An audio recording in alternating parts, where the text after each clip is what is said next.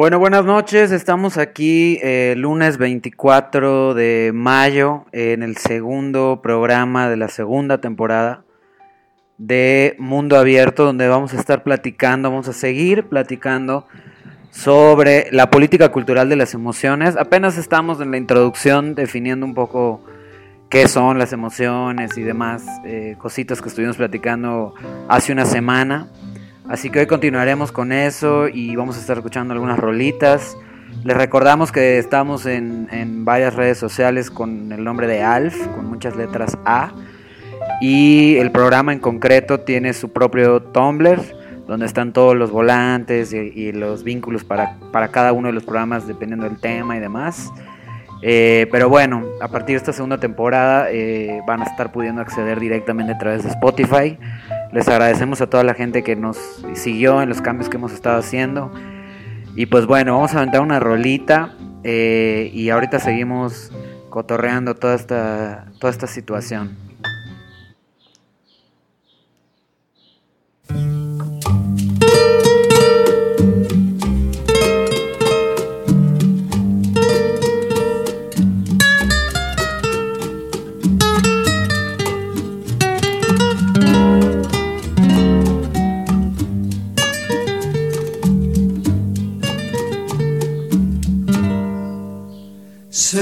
De espinas el camino. Cercamos de penas el amor. Y luego culpamos al destino de nuestro error. Vanidad por tu culpa he perdido un amor vanidad que no puedo olvidar. Vanidad con las alas doradas yo pensaba reír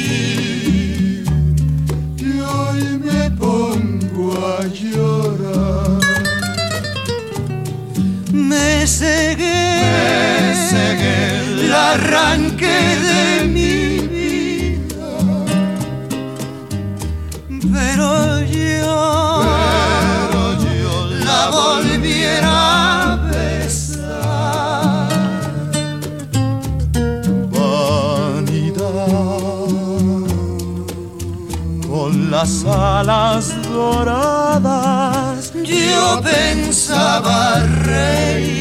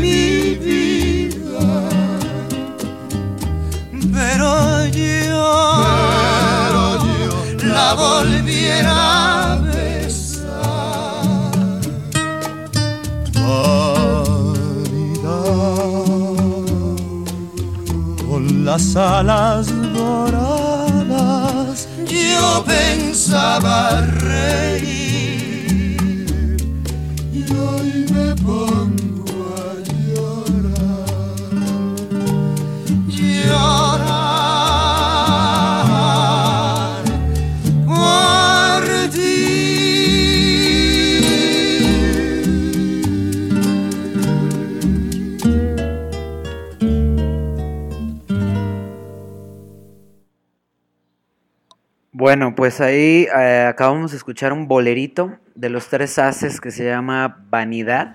A mí el bolero la verdad es una música que me gusta un montón. En general los, los géneros que tienen que ver con la guitarra acústica, eh, hay algo que me, que me, gusta mucho de ellos. Y para mí el género latinoamericano con más fuerza, eh, donde el instrumento principal era la acústica, pues fue, fue el bolero, ¿no? El bolero pues fue una música que digamos que en términos de historia del arte sería como, como el modernismo, como la poesía modernista, que fue el primer movimiento literario que, de América Latina que pegó fuerte en otros lados, eh, que de alguna manera unificó ¿no? varias voces poéticas de América Latina al grado de que, de que impresionaron España. ¿no? Entonces ya eh, ya no solo recibíamos literatura española, sino que también mandábamos literatura latinoamericana, ¿no? Esto medio siglo antes de, del boom latinoamericano que lo va a volver a hacer. Y yo siento que el bolero es esa misma sensibilidad, ¿no? Eh, romántica, el uso de los adjetivos, ¿no? Que son así rimbombantes, es como pasional la cosa. Y, bueno, ¿no? Por, por, por, darles una idea de cómo yo percibo el bolero eh, como algo conectado con lo literario.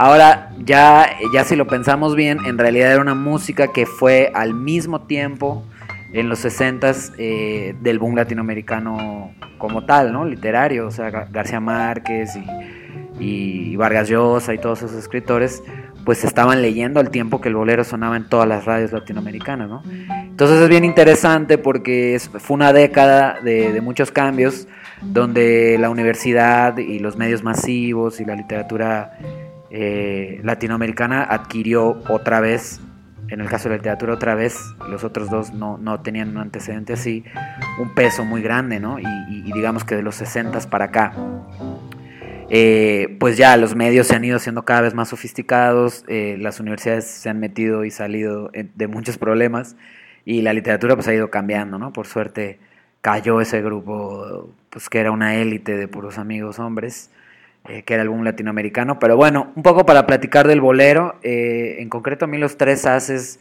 me gustan un montón.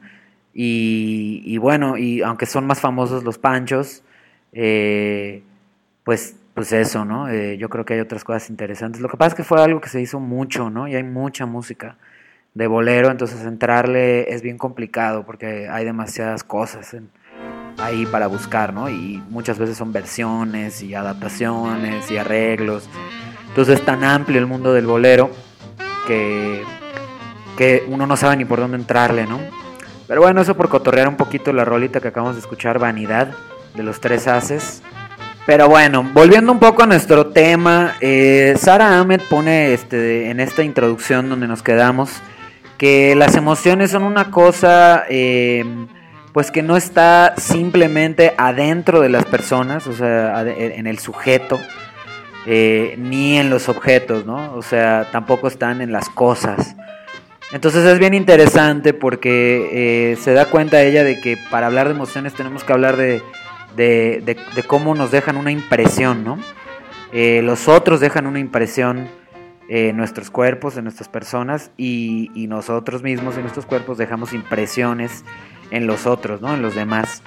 Entonces no es que esté ni en mí ni en la cosa, sino está como en medio, ¿no? Es algo como pegajoso, dice ella, algo que, que tiene que ver con, las relaciones, ¿no? Que está en el vínculo entre la persona y las demás personas, o entre la persona y los objetos. Eh, la idea de impresión ella la toma sobre todo porque le ayuda a no meterse en un problema en el que están los psicólogos metidos desde hace más de 100 años entre qué es primero, ¿no? La sensación corporal, la emoción o el pensamiento, ¿no?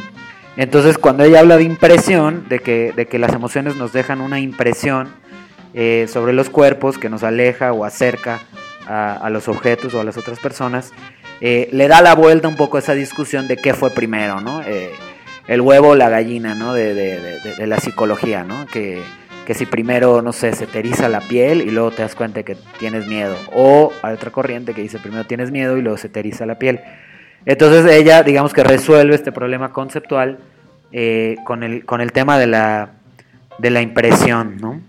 Que además es muy bonito para los que nos gusta, o tuvimos o hemos tenido, tendremos que ver con la imprenta, ¿no? Algo que se imprime ahí, no sé.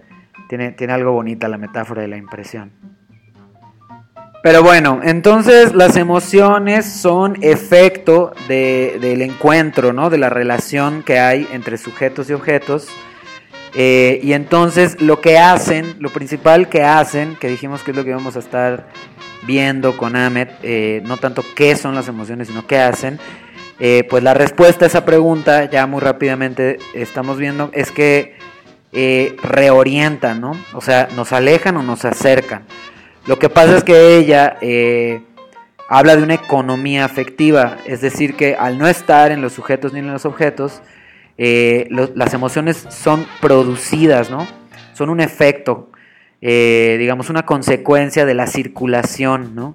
Ahorita vamos a hablar de esto un poquito más a detalle, pero, pero bueno, ¿no? Eh, la manera en que, en que las cosas nos afectan es resultado de las historias que siguen vivas, ¿no? Eh, y que ya han dejado impresiones antes, ¿no?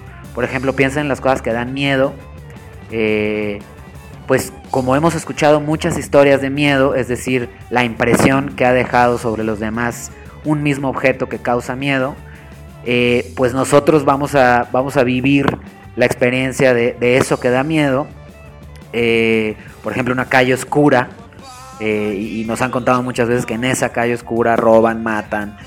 Pues vamos a, aunque nosotros no hayamos caminado esa calle oscura, nos impresiona, ¿no? Hay algo que nos deja el escuchar la acumulación de historias que, que se han hecho sobre, sobre esa misma calle oscura, a pesar de que el miedo no resida ni en nosotros ni en la calle oscura, sino en la circulación de historias sobre esa misma calle oscura que, es lo que hace que, se produzca, eh, digamos, el, efecto de miedo, ¿no? Pero bueno, vamos a seguirnos con una rolita y ahorita le seguimos dando a, este, a esta cosa de las economías afectivas.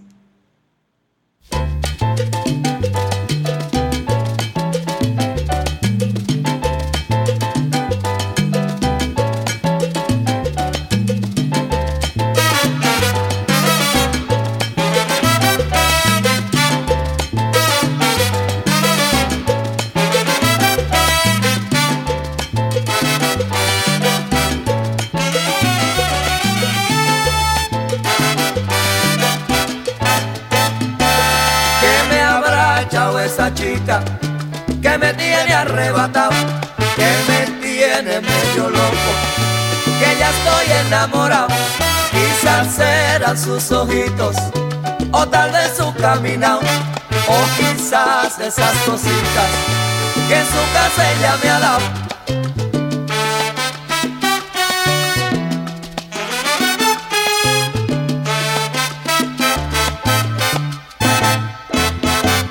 que tú me tienes noche y de día. Tú me hiciste brujería. Me quieres mandar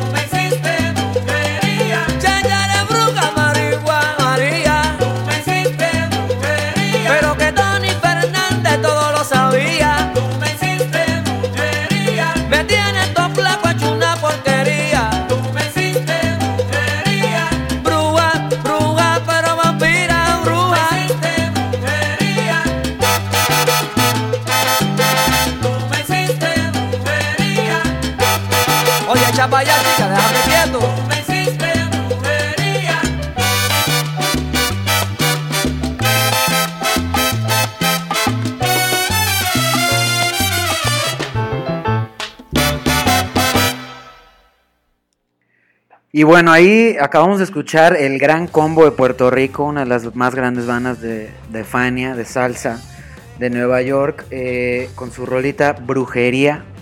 Y bueno, no tengo que explicar mucho porque pues ahí se entiende, ¿no? Por dónde, por dónde lo estoy llevando respecto al tema que estamos platicando.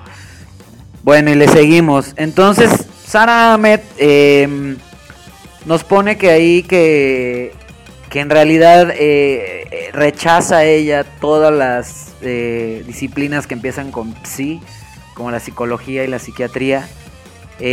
porque, porque la psicología lo que hace es dar por sentado o, definir, más bien, que las emociones están dentro del sujeto, ¿no? Entonces el sujeto tiene que como que sacar de- de adentro eh, e- eso, que, eso que hace que su salud mental no esté en orden, ¿no? Y, sí. Entonces es responsabilidad únicamente del individuo, dice la psicología y la psiquiatría, sacar, ¿no? O ordenar eso que reside adentro del sujeto, ¿no? Es decir, es una cosa individualista, ¿no? Eh, no, no, suele ver eh, la cultura terapéutica en general, no suele ver eh, las emociones como un problema estructural. Y en cambio Sara Ahmed eh, y yo y este programa pues somos antipsiquiátricos en el sentido de que para nosotros las emociones es, es más bien una práctica cultural, ¿no? Es una cosa social, no, no es una cosa que nada más recaiga en, en el sujeto, ¿no? Y que se lo pueda extirpar del corazón el enojo, el rencor o la tristeza o lo que sea que estés sintiendo para, para simplemente empezar a ser feliz, ¿no? Lo rechazamos, más bien creemos que, que las fuerzas sociales y, y la estructura del mundo generan cosas que se sienten adentro de nosotros y que nos hacen creer que vamos a ser todos igual de capaces de sacarlo de nuestro interior, pero eso es falso, ¿no? Ni todos vamos a ser capaces, ni todos tenemos la oportunidad, el tiempo, las ganas, ni el dinero de sacar algo que en realidad no está dentro de nosotros, sino que está en cómo circulan ¿no? los cuerpos eh, y las impresiones de las que estamos hablando, ¿no? Entonces, para hacer lo que hace Sara Ahmed, eh, en- y que es el libro del que vamos a hablar toda esta segunda temporada, eh, ella se basa principalmente en una combinación de dos escuelas de pensamiento que son el psicoanálisis y el marxismo. De la primera, Ahmed eh, pues se da cuenta de que ha- hay una noción de que el sujeto no, no siempre está presente para sí mismo. Es decir, que no siempre sabe lo que está sintiendo, ¿no? Entonces, eso que no sabe que está sintiendo, eh, desde Freud se le llama el inconsciente, ¿no? La diferencia es que la mayoría de los psicoanalistas dicen que lo inconsciente siempre regresa al sujeto de una u otra manera, ¿no? Eh, a través de un síntoma, a través de un desorden, a través de una patología, pero siempre, siempre emerge eso que se trata de reprimir, ¿no? Y en cambio, Sara Ahmed ahí rompe con el psicoanálisis porque ella dice que no siempre, no siempre eh, se vuelve síntoma, patología o desorden eso que, eso que tratamos de reprimir, es decir, eso que está inconsciente, que no sabemos que sentimos y que está ahí, ¿no? Como medio borrado, ¿no? Entonces ahí ella se separa, ¿no? Digamos que rompe un poquito con la parte de, del psicoanálisis, por decir clásico, ¿no? Y de Marx, eh, Ahmed va a tomar la noción de acumulación, porque para ella las emociones, como en esta historia del ejemplo que les di, estas historias acumuladas sobre lo, temible que es una calle oscura, concreta, eh, se van acumulando y van, formando una especie de valor afectivo, ¿no? Entonces eh, los sentimientos se vuelven como una especie de fetiches que parece residir en los objetos, en este caso la calle oscura, ¿no? Parece que es la calle la que, la que genera el miedo, ¿no? Entonces lo que hay que hacer es como borrar el hecho de que se ha contado muchas veces la historia produciendo eh, eh, la, la- la emoción de miedo, ¿no? O sea, es el borramiento del hecho de que se acumulan las historias sobre, sobre, sobre cosas violentas que pasan en esa calle, la que produce la emoción y no al revés. Entonces, ahí no es que el miedo esté en la calle, ¿no? Otra vez, sino en la circulación y en la acumulación de historias violentas sobre esa calle, ¿no? Entonces, digamos que con estas dos cosas, eh, con estas dos escuelas de pensamiento tan interesantes, eh, eh, Sara Ahmed eh, genera, digamos, el método eh, de, esta cosa de la impresión, de que las emociones son pegajosas y tiene que ver con cómo circulan eh, las historias, los cuerpos y cómo nos alejamos o acercamos, por ejemplo, en este caso de la calle, pues al acumularse las historias de violencia sobre esa calle oscura, vamos a alejarnos, ¿no? Lo natural sería que nos alejemos. Pero bueno, vamos a seguir eh, ahorita platicando de esto. Va otra rolita.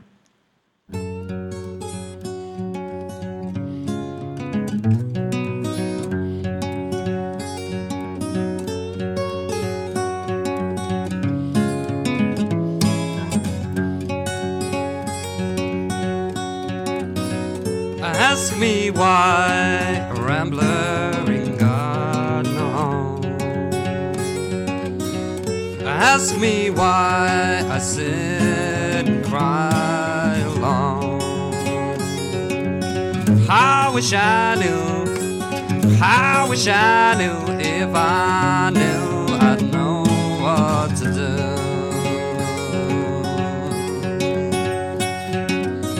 Day in, day out, seems I'm running all on my own. Day in, day out, there's weakness growing in my bones. Would it no use? Not it no use. My mind is dead, I gotta turn my body loose.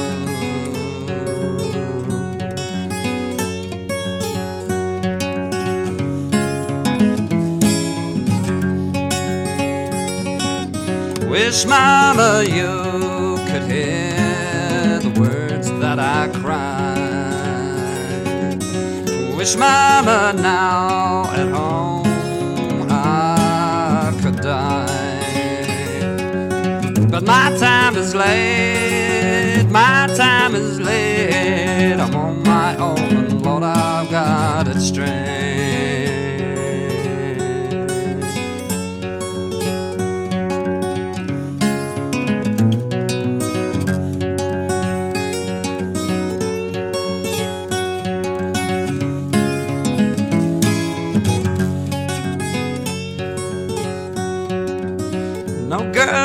loved has ever held me down.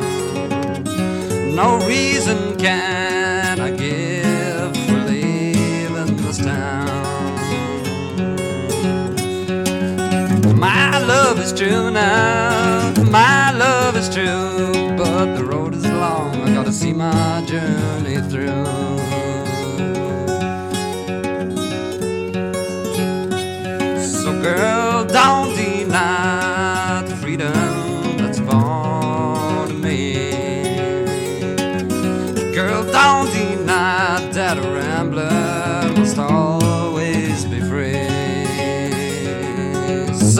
Someday you'll see now, babe. Someday you'll see that my rambling's gonna be the death of me.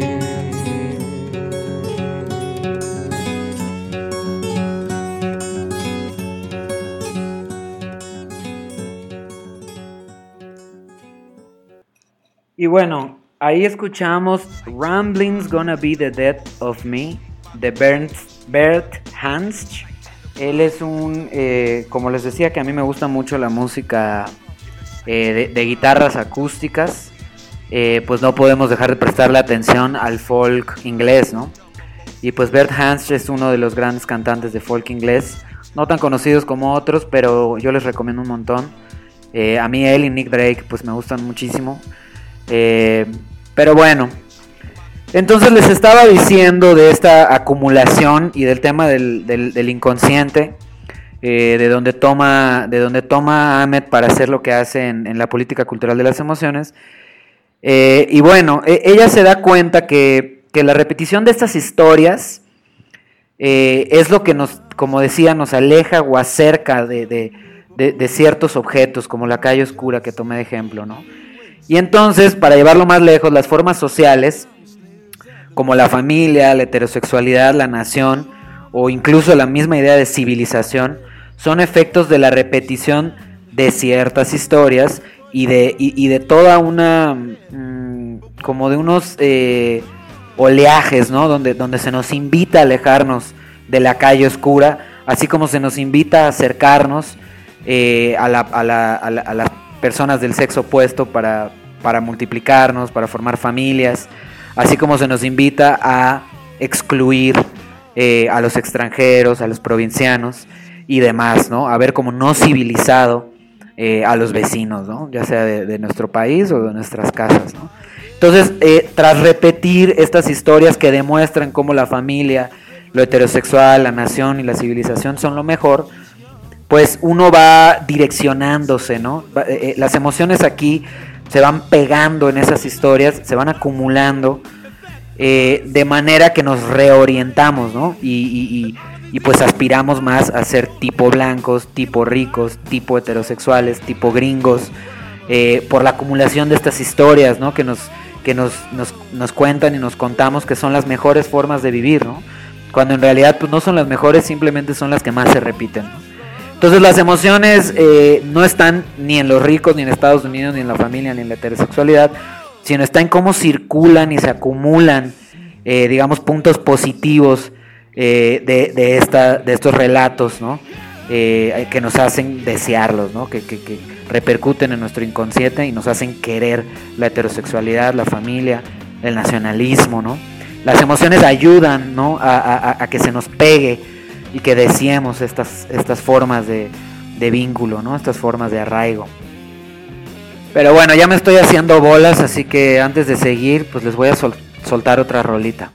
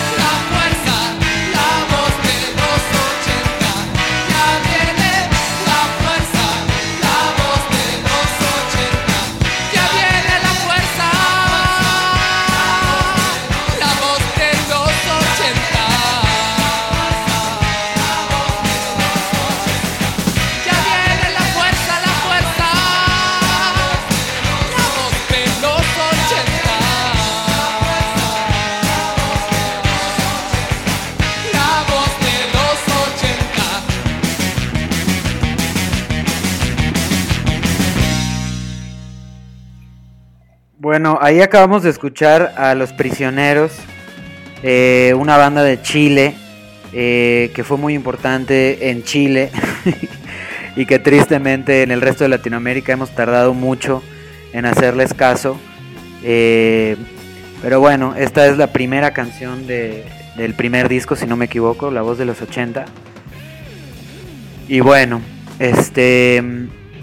Entonces les decía, Ahmed nos pone, eh, una vez aclarado lo que dije antes, que los sentimientos existen antes de que los expresemos, ¿no? Y se vuelven reales eh, ya como un efecto, ¿no? Em, es decir, eh, nosotros sentimos miedo, pero no necesariamente lo expresamos, ¿no? Y, decimos tengo ese miedo, ¿no? O por lo menos no, no necesariamente lo expresamos de maneras evidentes, ¿no? Eh, digamos, el, sentimiento es, anterior al, expresarlo, a expresarlo.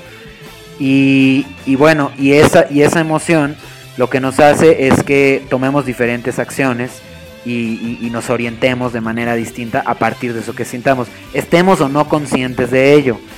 Entonces, en ese aspecto, eh, al depender un poco de cómo se van a expresar, aunque sea posterior el expresarlo que el sentirlo, las emociones son performativas, ¿no? Y hacen su trabajo eh, leyendo objetos, ¿no? O sea, interpretando cosas de una manera emocional, pero no porque las, en las cosas esté la emoción, ¿no? Sino por cómo nosotros decimos que esa calle oscura da miedo, ¿no? Eh, es decir, estamos leyendo la, calle oscura como un espacio que nos genera miedo, ¿no? Ahí lo estamos expresando, ¿no? A pesar de que la, la sensación es anterior e, e, independiente a la calle oscura, se la atribuimos al objeto, ¿no?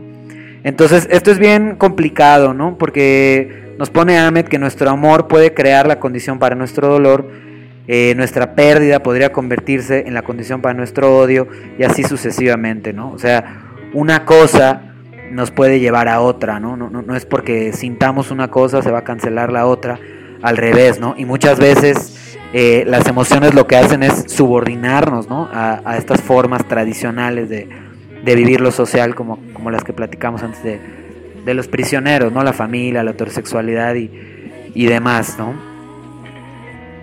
Entonces, bueno, Ahmed eh, en su libro atiende varios casos, ¿no? Eh, como, como el ejemplo de la calle oscura, pero ejemplos mucho más elaborados y sofisticados.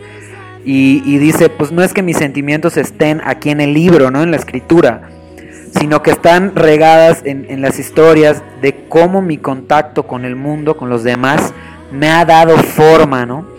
Y un poco lo mismo conmigo, ¿no? O sea, a partir de la forma que me ha dado a mí el mundo, es que yo expreso ciertas cosas, ¿no? Y, a partir de las historias que se han acumulado eh, pues yo siento, ¿no? Al igual que ustedes que, están ahí escuchando, ¿no? No es que en mi voz, no es que en este programa que están escuchando amablemente ahí en sus casas esté la emoción, ¿no? Sino está en esta circulación, ¿no? De mi voz a sus orejas y, bueno, de lo que han contado, a lo que yo he sentido, etcétera, ¿no? Está, está siempre, como les digo, circulando, ¿no?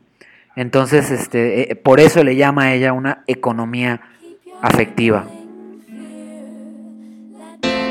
Recordando tu expresión, vuelvo a desear esas noches de calor, llenas de ansiedad,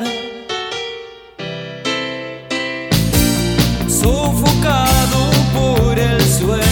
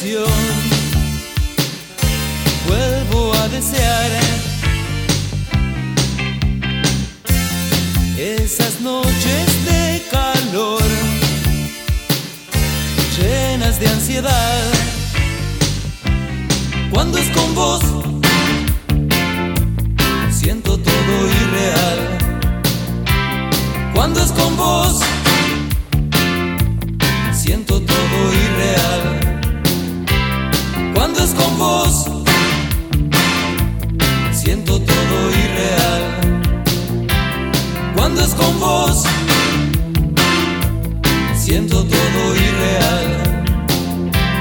Cuando es con vos, siento todo irreal. Cuando es con vos, siento todo irreal.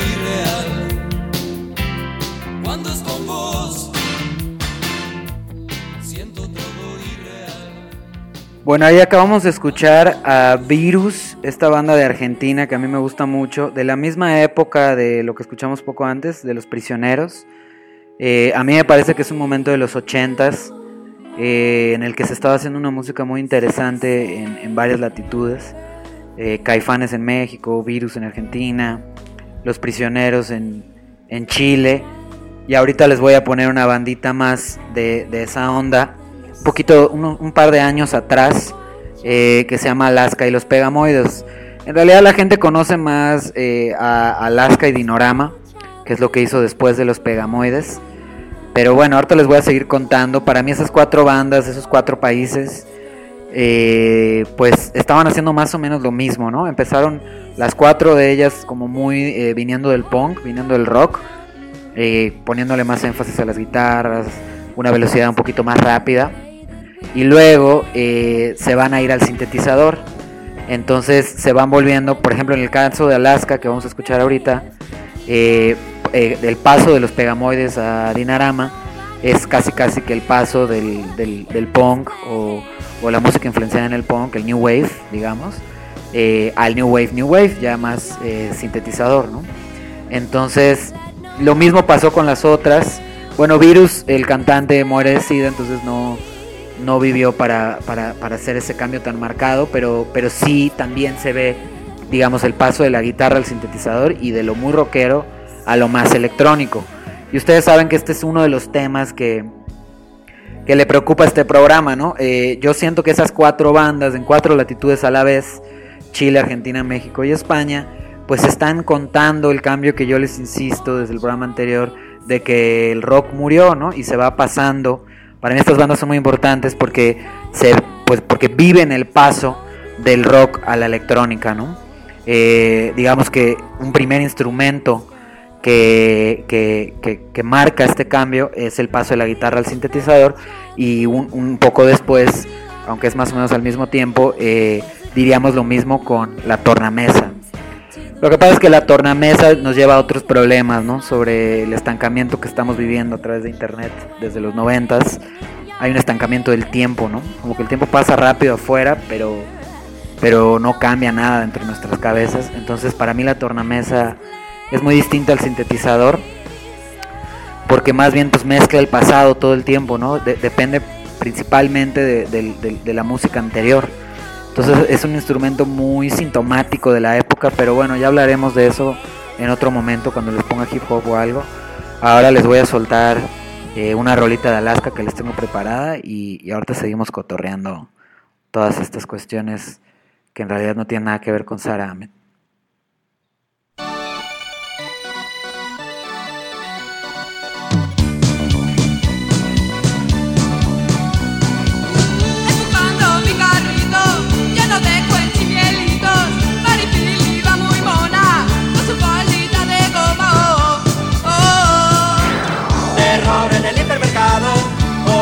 El ultramarinos.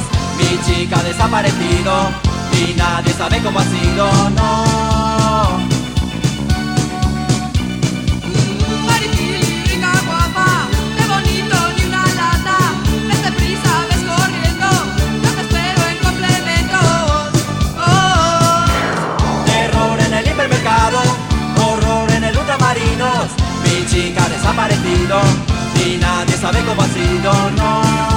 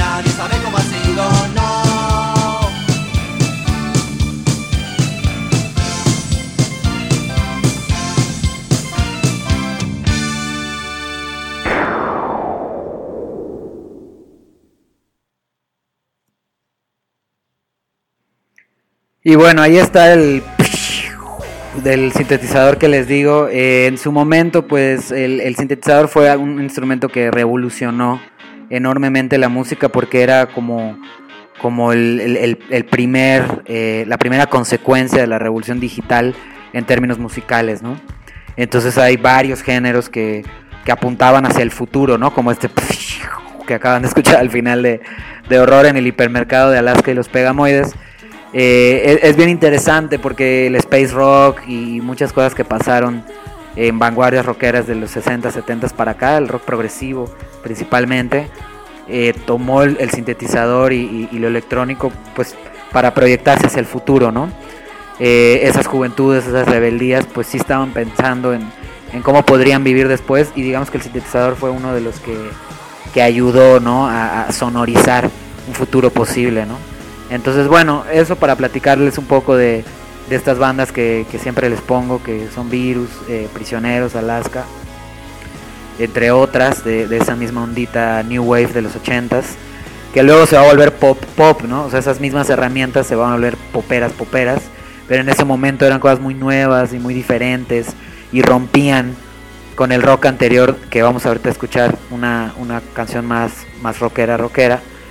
Pero bueno, les sigo contando, ¿no? Eh, Alaska es parte de, la movida madrileña, eh, este momento al principios de los 80s, mientras en Estados Unidos se está cambiando del punk al hardcore.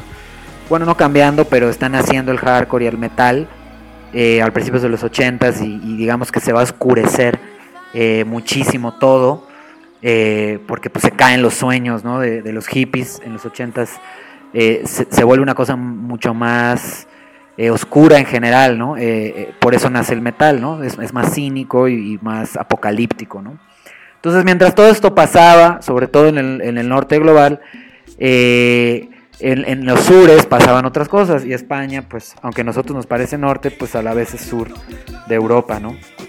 Y, entonces la movida madrileña, pues fue, un, fue un movimiento artístico muy interesante que hizo de todo, cine, fanzines, bandas, entre ellas para mí de las más importantes pues sería Alaska, pero, pero eh, esta canción que acabamos de escuchar, eh, eh, uno de los músicos de ellos también tocaba en Parálisis Permanente, que es la versión más, más punk, ¿no?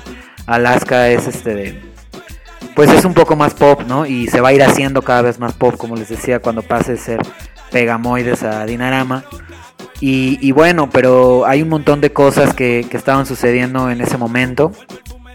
Y dentro de todo ese clima del que no podré hablarles ahorita, en un futuro estaría bonito hacer un programa dedicado exclusivamente a la movida madrileña.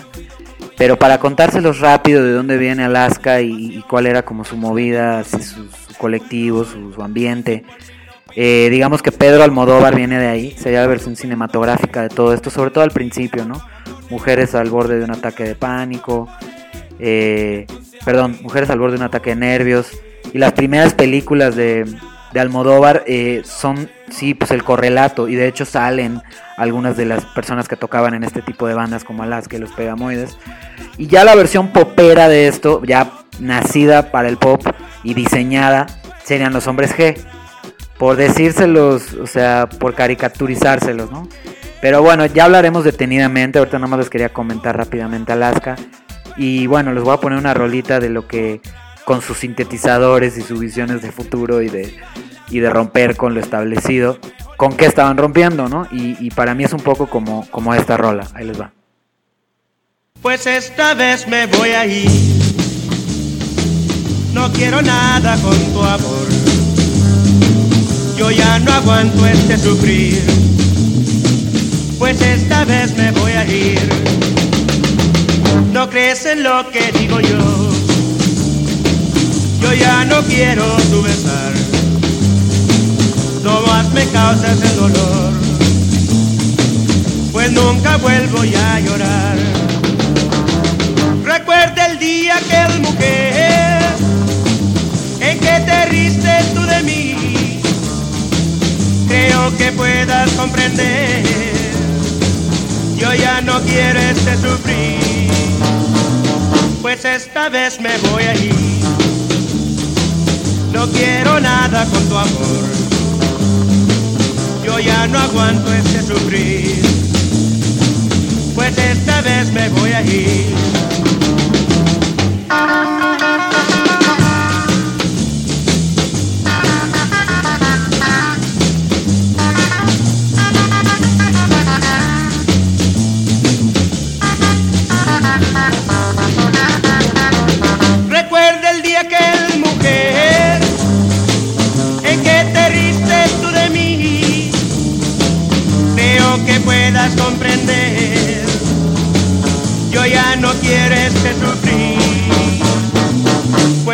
Esta vez me voy a ir. No quiero nada con tu amor. Yo ya no aguanto este sufrir. Pues esta vez me voy a ir.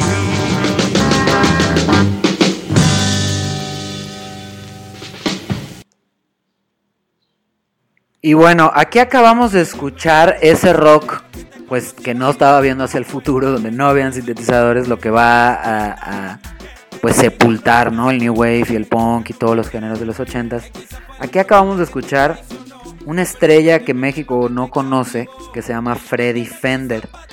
Él eh, fue un músico de rock y de pop y de country, eh, tejano, eh, mexicano, de familia mexicana, y como acaban de escuchar, pues que canta en español, que fue muy famoso, fue muy importante en Estados Unidos, pero, pero en México nunca lo escuchamos, ¿no? Porque yo sigo sin entender muy bien el problema del consumo, los consumos nacionales, o sea, ¿por qué Los Prisioneros, que es una banda enorme en Chile, aquí en México conocemos dos canciones, ¿no?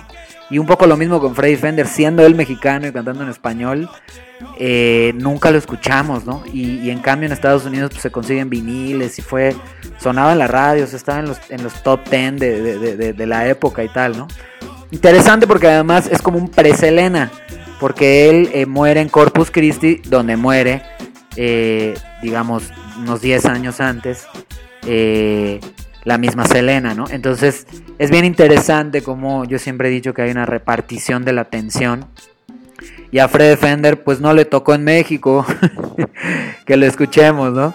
Entonces, pues eso, contarles que esto sería lo anterior al tipo de bandas que estábamos oyendo. Les voy a poner una, una rolita más y, y vamos cerrando.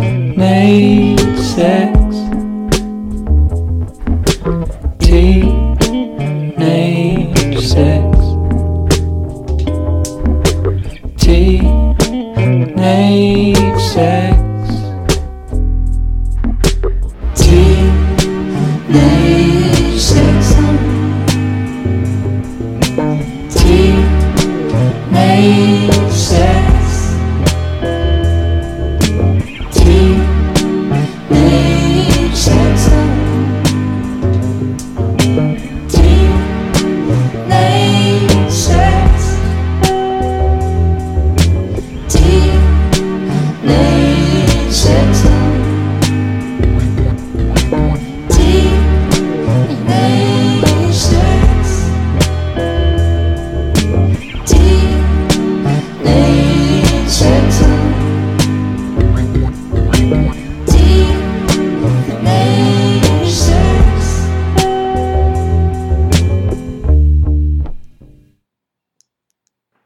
Ahí acabamos de escuchar eh, Teen Sex de, de un cantante francés que se llama Infinite Bisous. Y bueno, es, es un ejemplo de lo que estaba diciendo que va a ir después, ¿no? En ese cambio que hacen Alaska, Los Prisioneros y Virus, de, de la guitarra al sintetizador. Digamos que la música que va después es un poco esto, música electrónica, cantada o no, como Infinite Visus, ¿no? Y bueno, y para cerrar el programa del día de hoy, eh, agradecido con toda la gente que, que- nos está escuchando, eh, pues decirles, ¿no? Que acabamos de terminar la introducción de, de la política cultural de las emociones de Sara Ahmed, ¿no?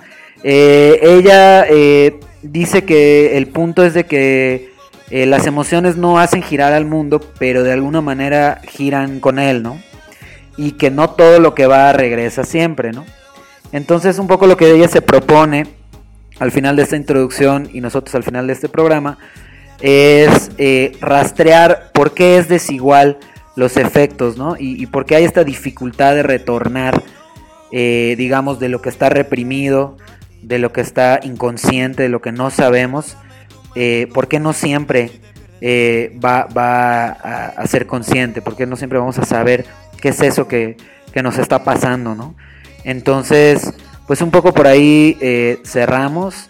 Eh, ella, ella dice que, que el feminismo y la política queer eh, están centrados en los vínculos y que eso es una señal de que, de que, de que el punto es transformarnos, no, no trascender.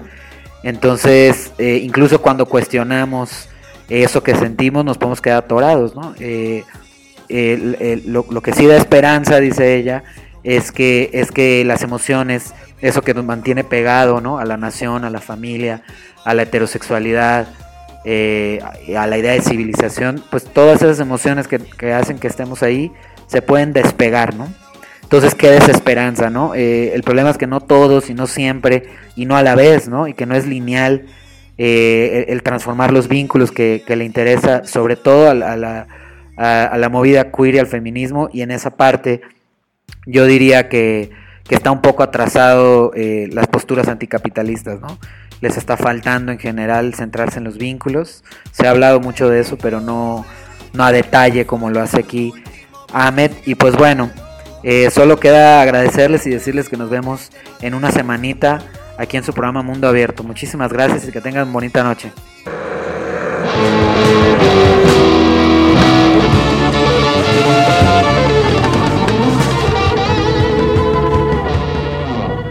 Mundo abierto.